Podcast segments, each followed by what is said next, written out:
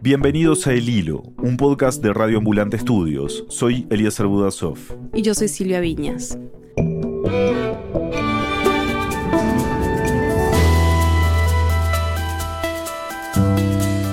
La tendencia de las últimas semanas ya está clara. Latinoamérica es el epicentro de la pandemia global y dentro de la región, el país con más contagiados y más muertos es Brasil. Pero el nuevo coronavirus no es la única crisis que enfrenta el país más grande de América Latina. Hoy, Jair Bolsonaro entre el escándalo político y el desastre sanitario. Es 5 de junio de 2020.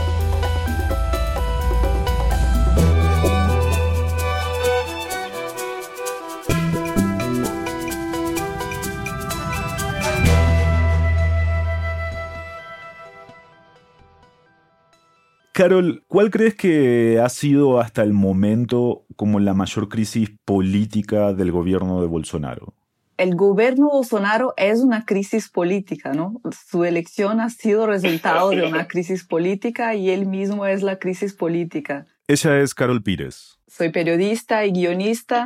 Carol ha sido reportera política en Brasil durante años. Escribe artículos de opinión para The New York Times y colaboró en el guion del documental Al filo de la democracia, que fue nominado al Oscar y desde el año pasado ha estado investigando la vida de Bolsonaro para un proyecto periodístico. Estamos en un momento de hecatombe política con una pandemia. Entonces no sé cómo podría quedar peor.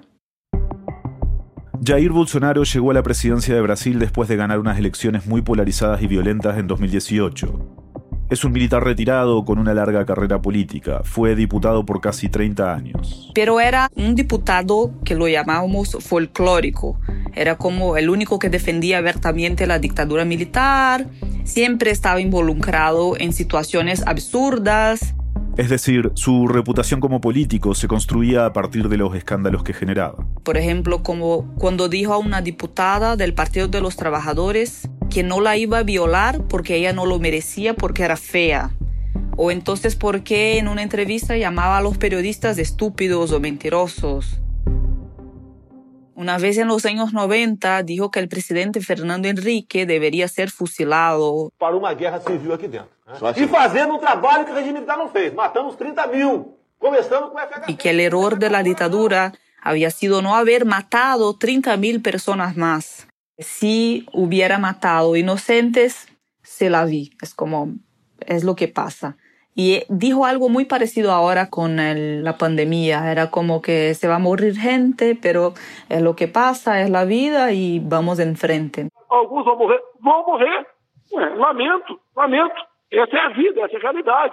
Entonces tiene como un desprecio, ¿no? Por, por el otro. No siendo uno de ellos, que se jodan.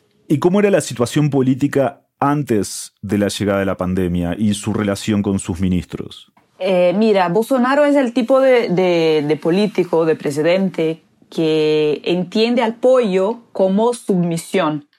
Entonces armó su equipo ministerial, pero a lo largo de su gobierno, estamos en un año y medio de, de gobierno Bolsonaro, ha echado a varios ministros que de principio eran sus manos derechas. Primero, al mes y medio de empezar su mandato, a su secretario general de la presidencia, Gustavo Bebiano, que además fue el presidente de su partido. Hizo toda su campaña, lo echó. Luego, menos de dos meses después, a su ministro de Educación. Que era un, un completo lunático. Un tipo que decía que la educación en Brasil era un adoctrinamiento de la ideología marxista y que consideraba nociva la educación de género. Eso pensábamos hasta que nombró el nuevo ministro de Educación, que es algo peor Bolsonaro tiene una mentalidad de cerco, está todo el tiempo preocupado con enemigos internos.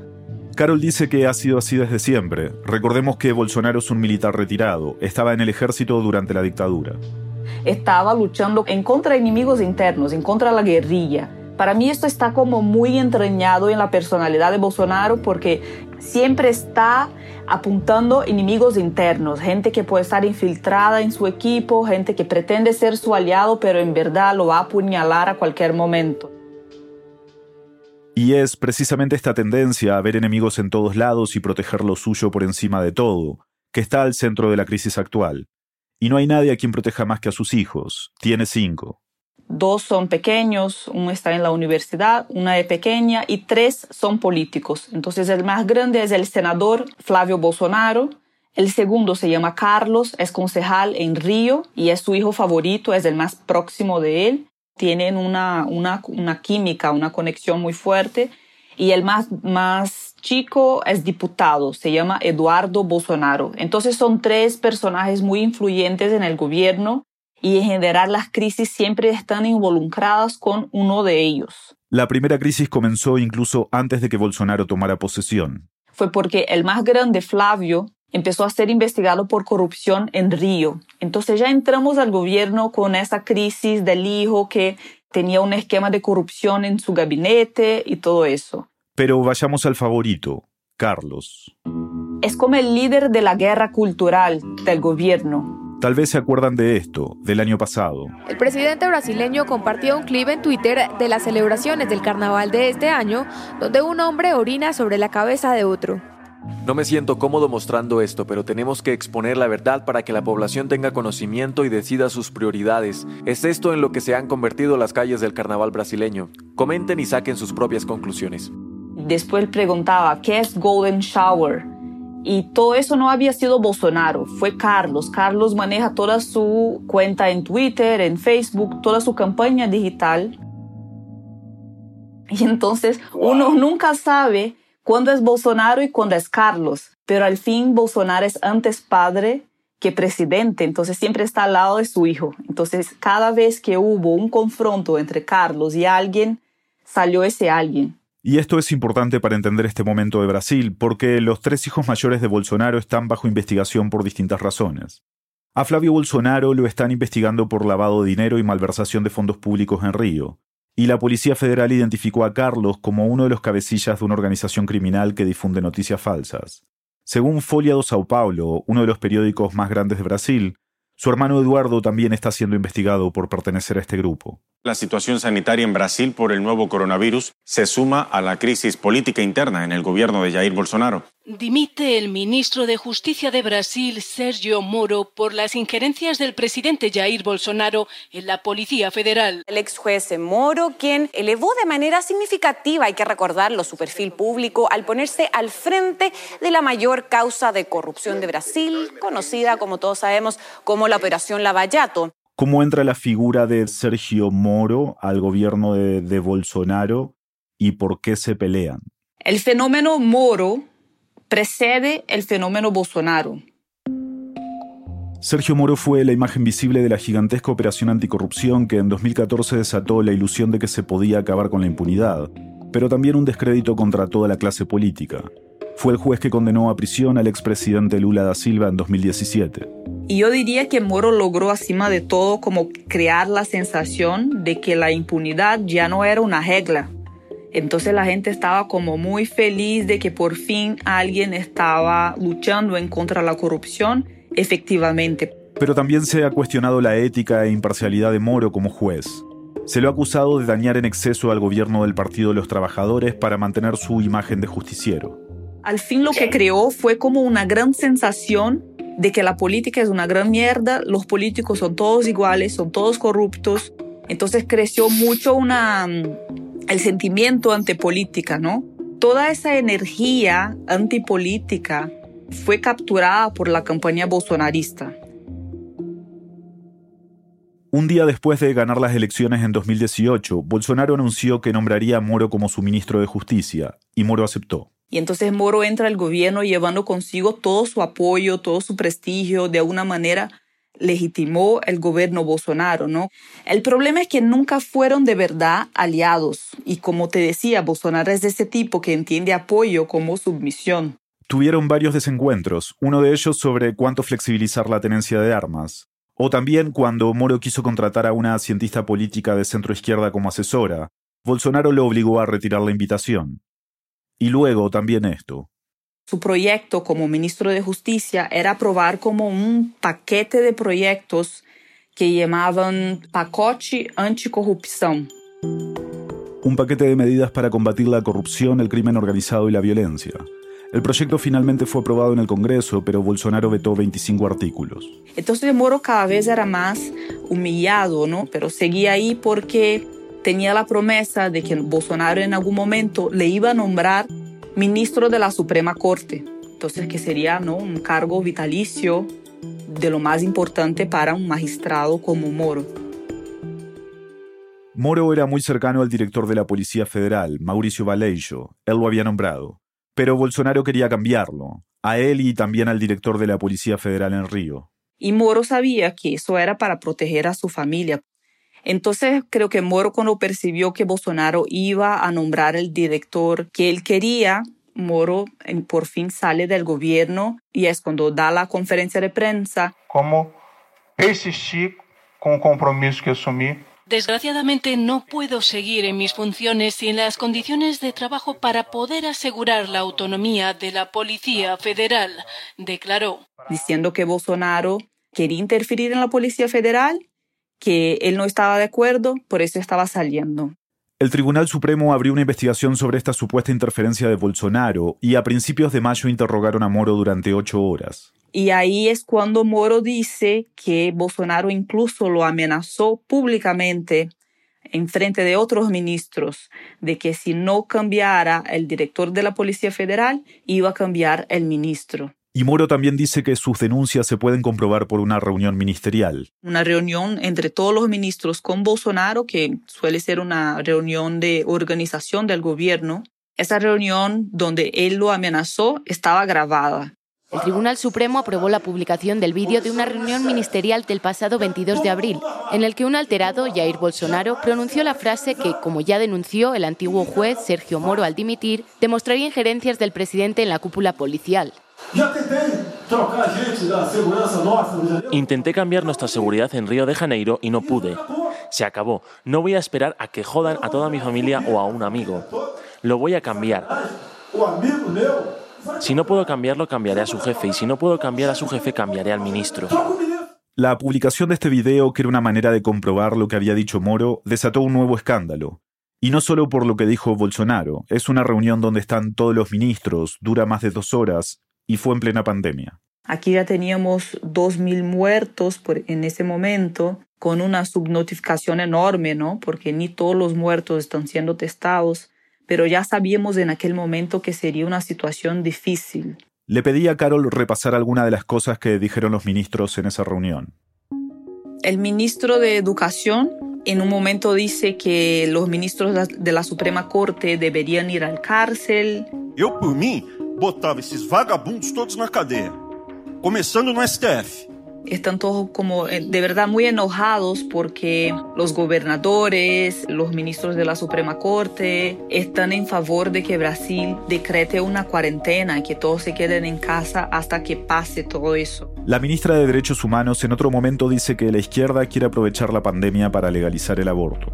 Hay un momento muy, muy pesado en que el ministro de Economía defiende que privaticen el Banco de Brasil, que es el mayor banco público aquí. Banco Brasil es un caso pronto de privatización. Es un caso pronto y a gente no está dando espacio. Y dice también una cosa muy, muy fea de que deben usar el dinero público para salvar a las grandes empresas y que las pequeñas no vale la pena porque sería perder plata. Um esforço nosso aqui, enquanto estamos nesse momento de tranquilidade no aspecto de cobertura de imprensa, porque só fala de Covid, e ir passando a boiada, e mudando todo o regramento e simplificando o nó. Hay otro momento también muy pesado en que el ministro de Medio Ambiente dice a Bolsonaro que ellos deberían aprovechar que la gente está distraída por la pandemia para que pasaran todo tipo de, de decretos flexibilizando las leyes eh, de protección ambiental. Leva o tiro, odeio, odeio o Partido Comunista. Ele está querendo transformar a gente numa colônia. Esse país não é. Odeio o termo povos indígenas, odeio esse termo, odeio. El ministro de Educación también en un momento dice algo como que de la nada empieza a decir, odio la expresión pueblos indígenas, odio, lo odio. Y ese es como la, el ámago, el corazón y la meta del bolsonarismo, ¿no? Ellos entienden que solo hay un tipo de, de cosmovisión, un tipo de vivir. Es como una, una visión muy, muy, ¿cómo te digo? Es muy fascista, ¿no? Le pregunté a Carol si a ella, que ha estado cubriendo la política brasileña durante años, que está investigando sobre la vida de Bolsonaro, le había sorprendido este video. Lo que puedo decir es que estoy un poco anestesiada y deprimida. O sea, entonces cuando, cuando sale a la luz una, una reunión así, no me sorprende porque son lo que son, son lo que siempre han sido. Nadie pensó que eran personas distintas, incluso son así públicamente. Lo que nadie sabía era que cuando están reunidos para trabajar, no trabajan y siguen siendo quienes son públicamente. ¿Cuáles pueden ser sus impactos políticos y simbólicos, digamos? El video tendrá como implicaciones jurídicas posiblemente porque, como te decía, la fiscalía ha pedido que todo lo que dijo Moro sea investigado, entonces Bolsonaro puede terminar investigado por crímenes de responsabilidad, por obstrucción de justicia. Y no es el único bajo investigación. El ministro de Educación, Abraham Weintraub, fue llamado a declarar en medio de una investigación por ofensas a la Corte Suprema por lo que dijo en esa reunión y por el mismo caso de noticias falsas en el que está involucrado Carlos Bolsonaro. El ministro de Medio Ambiente, Ricardo Sales, está siendo investigado por enriquecimiento ilícito. Para mí lo más preocupante es que sigue, después del video, después de la pandemia, después de todo, sigue teniendo un apoyo popular importante, hasta eh, lo suficiente creo que para detener un proceso de impeachment. Ahora hay más de 500 pedidos de impeachment contra Bolsonaro y 35 de ellos ya habrían sido recibidos por el Congreso. Según una encuesta reciente, el rechazo a Bolsonaro llegó al 43%, que es un récord en su mandato. Pero sigue conservando alrededor del 30% de apoyo de un núcleo de seguidores que parece inamovible. Creo que son gente de corazón bolsonarista, piensan como piensan Bolsonaro, están de acuerdo con todo lo que dice Bolsonaro antes decíamos que la, la extrema derecha salió del armario. Ellos no van a volver al armario. Ahora que tienen un presidente de la República que confirma sus convicciones, se sienten empoderados, ¿no? Ya volvemos. Hola, soy Daniel Alarcón, director editorial de El Hilo. También trabajo como productor ejecutivo de Raambulante, un podcast en español donde contamos historias verdaderas que retratan la diversidad y riqueza de América Latina y Estados Unidos. Estamos preparando una nueva temporada, pero mientras tanto pueden escuchar nuestro catálogo de más de 160 historias. Hay de todo, historias de familia, de fútbol, de amor, de política. Son historias que te enganchan y te conectan con nuestra región. Suscríbete a Raambulante en cualquier aplicación de podcast que usas y visita raambulante.org para más información. ¿Conoces a alguien que podría disfrutar de este podcast pero aún está aprendiendo español? Recomiéndale Lupa. Lupa es una app que usa los episodios del podcast Radio Ambulante para ayudar a estudiantes de nivel intermedio a alcanzar la fluidez. En Lupa puedes ajustar la velocidad del audio mientras lees la transcripción y guardar nuevas palabras en tu propia lista de vocabulario, y si tienes que apoyarte en la traducción al inglés, también está disponible. Con Lupa aprendes español mientras escuchas historias reales de toda América Latina. Visita lupa.app para saber más. lupa.app la gran ausencia en, el video de una reunión de todos los ministros del gobierno de Brasil cuando hay miles de muertos es los muertos, la pandemia, qué hacer, cómo proteger la población de Brasil. No se habla de eso. Ya estamos de vuelta en el hilo y ella es Manuela Andreoni, una periodista freelance en Río de Janeiro. Colabora con medios como el New York Times y Foreign Policy y hablamos con ella para entender mejor la otra crisis que vive Brasil, Brasil, epicentro de la pandemia en Latinoamérica, es tras superar a Rusia el segundo país con más contagios en el mundo detrás de Estados Unidos. En el cementerio público Parque Taruma se abren fosas comunes para enterrar a víctimas de COVID-19. Esta enfermedad no se anda con bromas. El que piense que es una broma va a perder la vida. ¿Brasil estaba preparado para enfrentar algo como esto?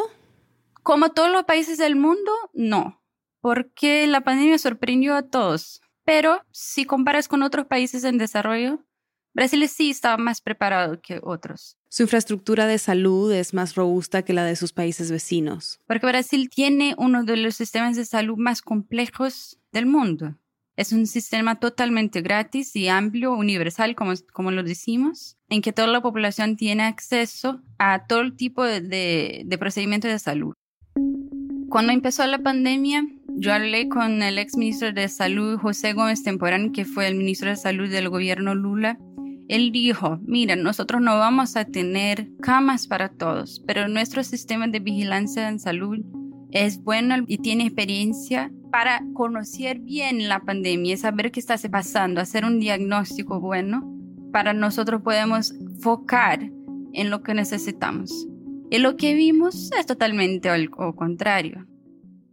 Brasil tiene experiencia con brotes de enfermedades infecciosas y con epidemias. Por ejemplo, en el, VIH tuvimos un, una política que fue un ejemplo para muchos países del mundo porque se rompieron las patentes de los medicamentos, hicieron un programa para fornecer eh, tratamiento gratis para toda la gente que tenía eso, eh, hicieron una vigilancia epidemiológica muy buena que mm, los casos disminuyeron bastante. O sea, que tienen experiencia haciendo rastreo para saber quién está infectado.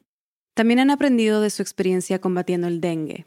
De hacer hospital de campaña rápido para que la gente pueda se tratar. Y el Zika. Nosotros descubrimos muchas cosas sobre el Zika para poder responder a eso. Entonces teníamos experiencia. Más que eso, tenemos gente. Tenemos recursos humanos que saben lo que, lo que se debe hacer esta gente fue ignorada y fue sacada de su, de su trabajo.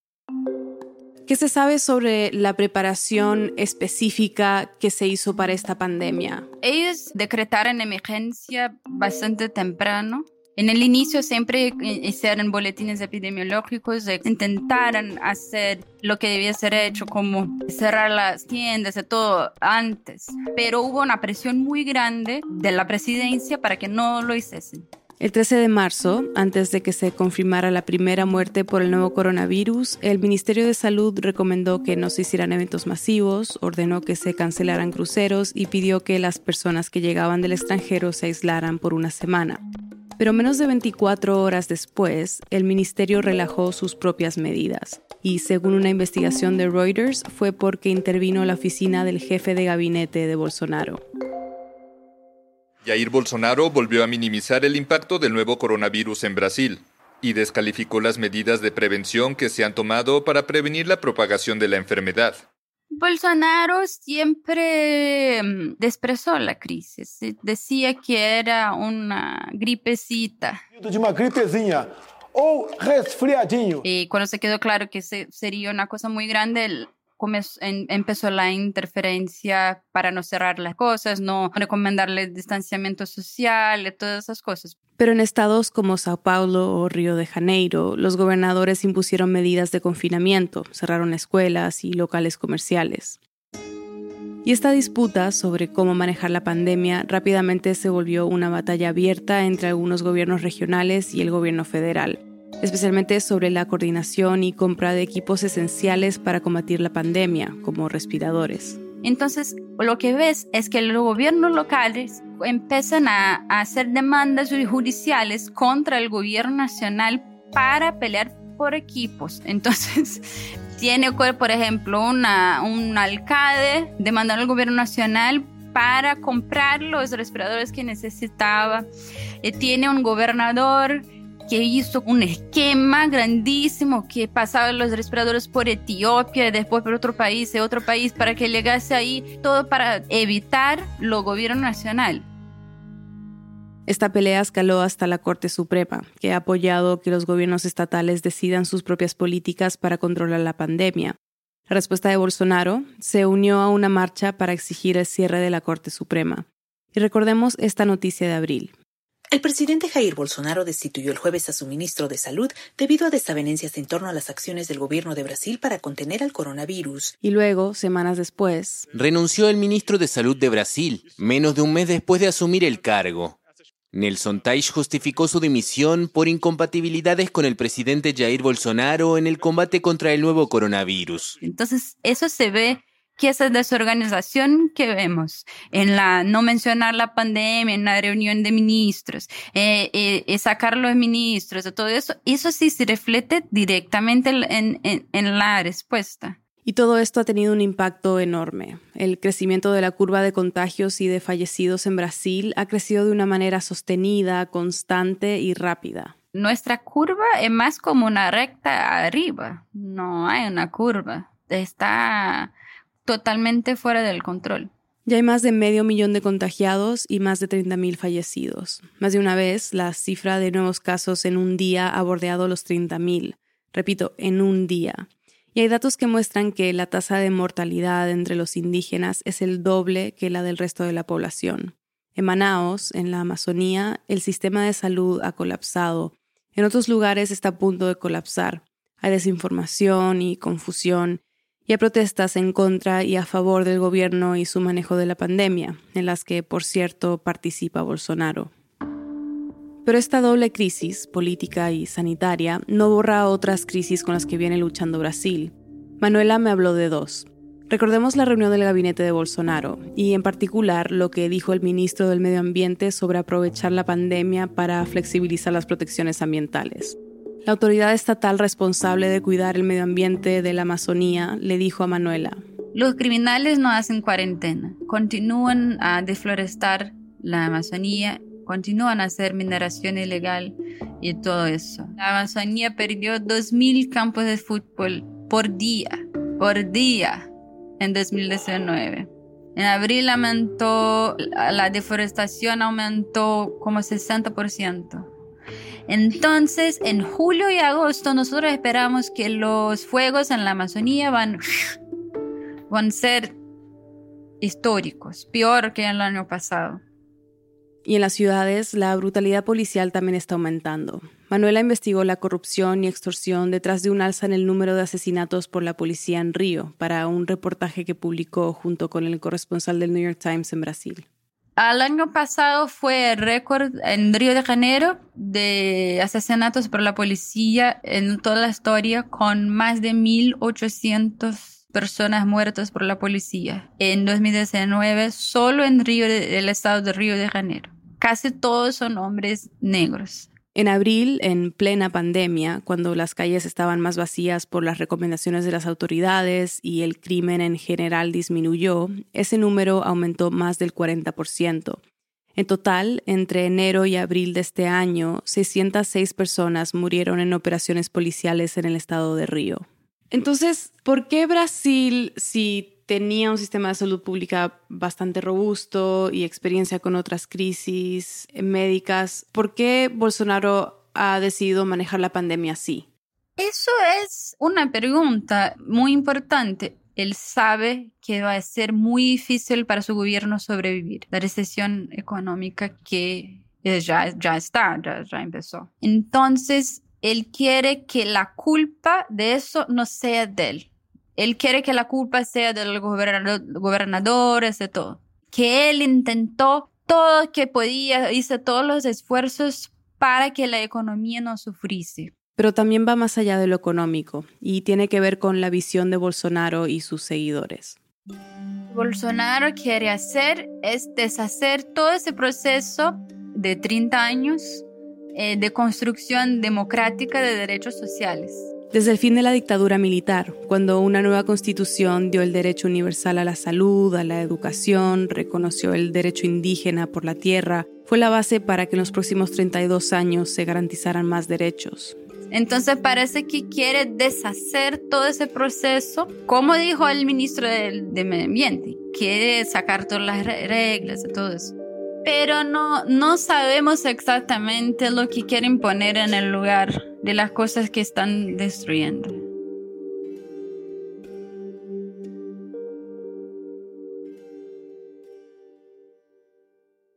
Bueno, muchas gracias, Manuela. Muchas gracias a ustedes. Las protestas en Brasil no han parado y el domingo en Sao Paulo una terminó en disturbios y represión. También en Río hubo protestas haciendo eco a las manifestaciones en Estados Unidos contra la brutalidad policial. Y en Brasilia, Bolsonaro se unió a caballo a una de las ya habituales manifestaciones convocadas por sus seguidores. Entre otras cosas, protestaban contra el Tribunal Supremo, que está investigando las acusaciones del exministro Moro contra el presidente.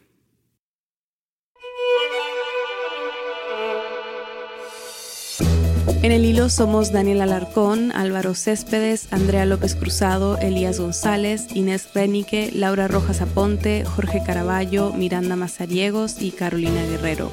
Nuestro tema musical lo compuso Pauchi Sasaki. Gracias a nuestros compañeros de Radio Ambulante por su apoyo y por su colaboración para sacar adelante este podcast. El Hilo es una producción de Radio Ambulante Estudios. Agradecemos de manera muy especial a los oyentes que nos han apoyado con sus contribuciones en nuestro programa de membresías. Sin ustedes, esto no sería posible. Yo soy Silvia Viñas. Y yo soy Eliezer Budasov. Gracias por escuchar.